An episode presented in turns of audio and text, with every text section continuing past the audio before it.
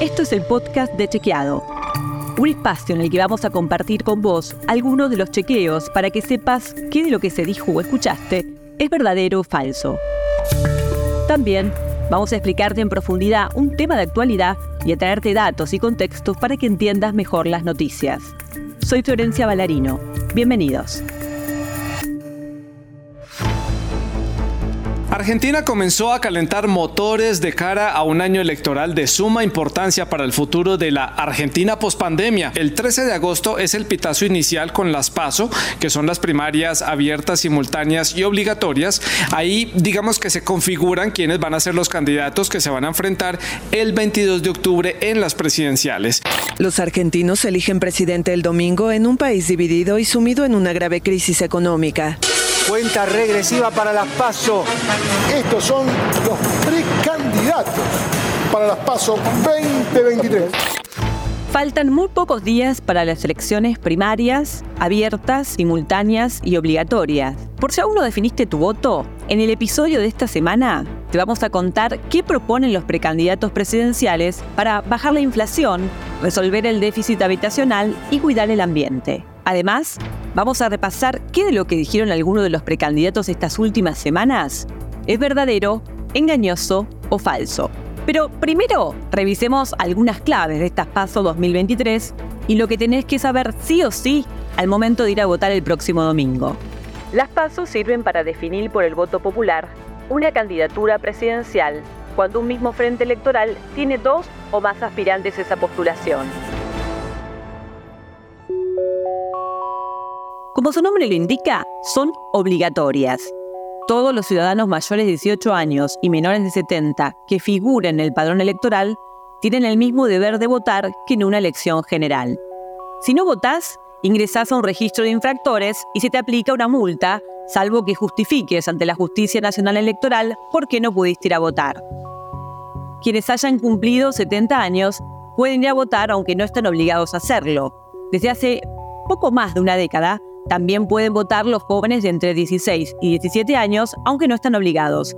Si quieren, pueden votar, pero si no votan, la ley no los sanciona. Están exceptuados de votar los jueces y sus auxiliares que deban trabajar ese día, quienes se encuentren a más de 500 kilómetros del lugar donde deben votar y justifiquen que el alejamiento obedece a motivos razonables, las personas enfermas o imposibilitados por fuerza mayor y el personal de organismos y empresas de servicios públicos que deba realizar tareas que les impida asistir al comicio durante su desarrollo.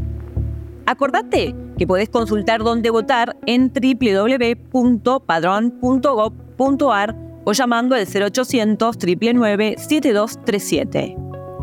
Para elegir cargos nacionales, se va a utilizar la boleta partidaria, también llamada boleta sábana pero ten en cuenta que si votás en la ciudad de Buenos Aires para elegir cargos locales, se va a usar otro sistema de votación.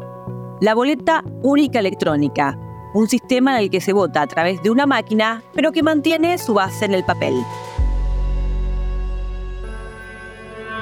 Desde Chequeado continuamos verificando el discurso público y realizando chequeos a las afirmaciones de los precandidatos presidenciales para las PASO 2023. Te contamos algunas de las frases que chequeamos estas últimas semanas. En un spot de campaña difundido en redes sociales, uno de los precandidatos presidenciales de Juntos por el Cambio y actual jefe de gobierno porteño, Horacio Rodríguez Larreta, afirmó que en su gestión se construyeron 107 escuelas nuevas. Esto es engañoso.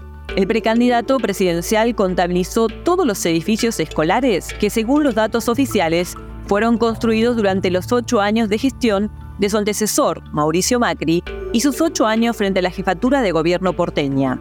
Es decir, no solo se hicieron durante los mandatos de Rodríguez Larreta, incluso algunas de las obras que el PRO se adjudica fueron planeadas y construidas por gestiones anteriores. Por su parte, su contrincante en la interna de Juntos por el Cambio, la precandidata presidencial Patricia Bullrich, habló en un acto de campaña en Rosario. Esto dijo en referencia a los resultados logrados en su gestión como ministra de Seguridad de la Nación en dicha ciudad santafesina. Y trabajamos mucho, lamentablemente, con el fallecido gobernador Miguel Lifchitz. Trabajamos a fondo y logramos bajar un 30% de los homicidios, logramos saber exactamente cuáles eran las bandas y detenerlas. La frase bajamos un 30% los homicidios en Rosario es verdadera. La tasa de homicidios dolosos por cada 100.000 habitantes pasó del 18,64 al 13,16 entre 2015 y 2019, según el reporte anual de homicidios de 2022 del Observatorio de Seguridad Pública del Ministerio de Seguridad de Santa Fe. Es decir, se redujo un 29,4% en línea con lo señalado por la precandidata presidencial de Juntos por el Cambio.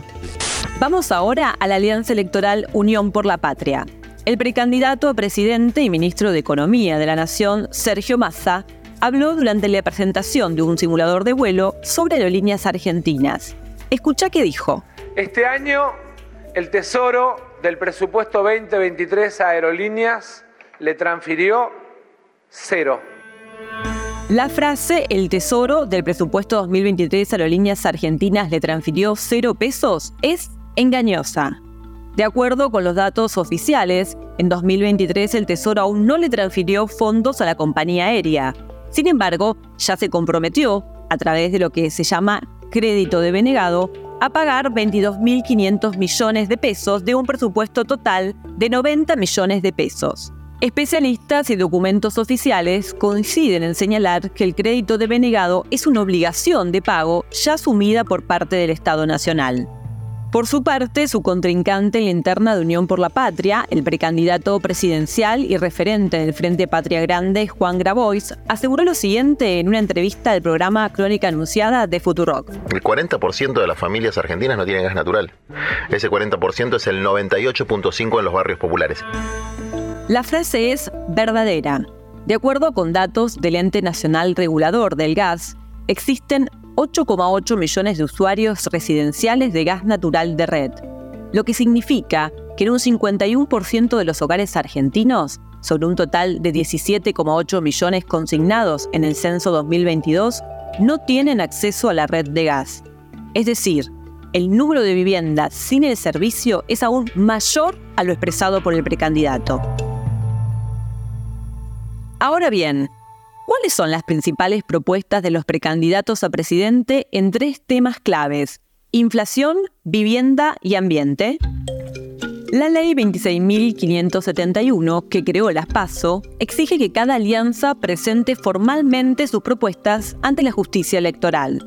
Pero los precandidatos que compiten en una misma alianza electoral no están obligados a presentar plataformas electorales distintas. Sin embargo, cada uno publicó en sus páginas web oficiales o habló en entrevistas o discursos en las últimas semanas sobre sus iniciativas.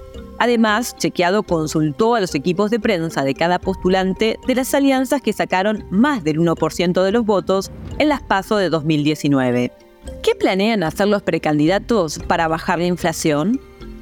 En Unión por la Patria, las propuestas de masa consisten en el orden y el equilibrio fiscal, el superávit comercial como mecanismo de acumulación de reservas y la competitividad de nuestra moneda. Y Grabois crear la moneda sur, junto a países de la región como Brasil, crear una empresa nacional que envase y comercialice a precios económicos productos de la canasta alimentaria y proteger los cinturones hortícolas. En Juntos por el Cambio, Rodríguez Larreta busca terminar con el déficit fiscal, tener un banco central independiente y antiinflacionario, desarmar el cepo y unificar los tipos de cambio. Y Bullrich propone eliminar de inmediato el cepo cambiario y terminar con las restricciones a las importaciones. Por su parte, la plataforma electoral La Libertad Avanza, que lleva a Javier Milei como precandidato a presidente, propone una reforma económica de 16 puntos, entre los que se incluyen el achicamiento del Estado, la privatización de empresas públicas deficitarias, la eliminación del Banco Central y liberar todos los cepos cambiarios. En el Frente de Izquierda y de Trabajadores, Miriam Bregman propone que los salarios y las jubilaciones sean indexados una vez por mes, crear comités de trabajadores para controlar la inflación y establecer el monopolio estatal del comercio exterior. Y Gabriel Solano busca eliminar el IVA a los productos de consumo masivo y nacionalizar la banca. Por último, el precandidato por Hacemos por Nuestro País, Juan Schiaretti, planteó tres formas para evitar el déficit fiscal. Evitar la superposición de tareas entre el Estado nacional, provinciales y los municipios, no subsidiar la energía para la clase media y que no haya déficit en las empresas públicas. El déficit habitacional alcanza el 55% de los hogares de la Argentina, de acuerdo con un informe elaborado de manera conjunta por varias organizaciones sociales. En relación con esta problemática, los precandidatos de Juntos por el Cambio y la Libertad Avanza proponen la derogación de la ley de alquileres, mientras que, en Unión por la Patria, Juan Grabois impulsa la integración de los barrios populares y Sergio Massa dijo que dará a conocer sus propuestas luego de las PASO. El Frente de Izquierda y los Trabajadores, Unidad, proponen la implementación de impuestos a la vivienda ociosa. Y el precandidato de Hacemos por Nuestro País también plantea asegurar el derecho de acceso a la vivienda, aunque aún no se conocen sus propuestas específicas sobre este tema. En cuanto a ambiente, la mayoría de los precandidatos esbozaron más principios e intenciones que definiciones concretas sobre el cambio climático. Bullrich y Milley son quienes menos iniciativas ambientales presentaron, llegar a una deforestación cero y disminuir o erradicar los basurales a cielo abierto están entre las propuestas más mencionadas por los precandidatos. Y existen diferentes posturas en cuanto a la explotación del litio, la producción de hidrógeno verde y la megaminería.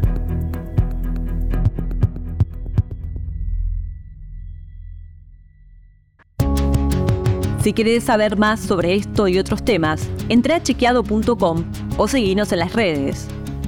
Si tienes una idea o algún tema del que te gustaría que hablemos en un próximo episodio, escribinos a podcast.chequeado.com. Y si te gustó este episodio, seguinos en Spotify o en tu app de podcast favoritos y recomendanos a tus amigos. Es una producción original de Chequeado en colaboración con Posta.